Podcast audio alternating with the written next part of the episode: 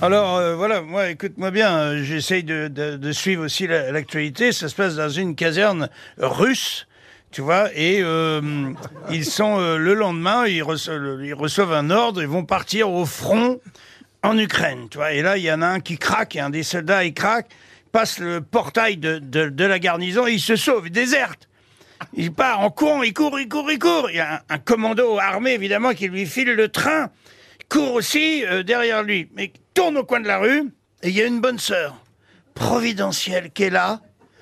Et il lui dit, il dit ma sœur, ma sœur, ils veulent m'envoyer au, front euh, en, Ukraine, je veux, veux pas y aller, je vais, mourir. Est-ce que je peux me cacher euh, sous votre jupe? Pff, elle réfléchit un petit peu, elle dit allez, faut, me sauver la vie, ma sœur, sauvez-moi. La vieille, elle dit bon, allez, allez-y. Se met sous la jupe de, la bonne sœur. Le commando arrive, 4 à 4, comme ça, il dit vous avez pas vu un militaire qui courait? Elle dit si, si.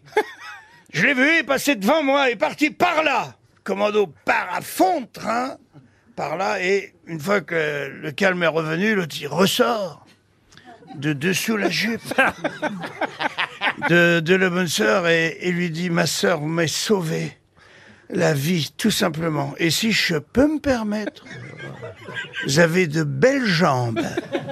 Et la bonne sœur, elle dit, bah, si t'étais remonté un peu plus haut, t'aurais vu une belle paire de couilles, parce que moi non plus, je veux pas y aller en Ukraine.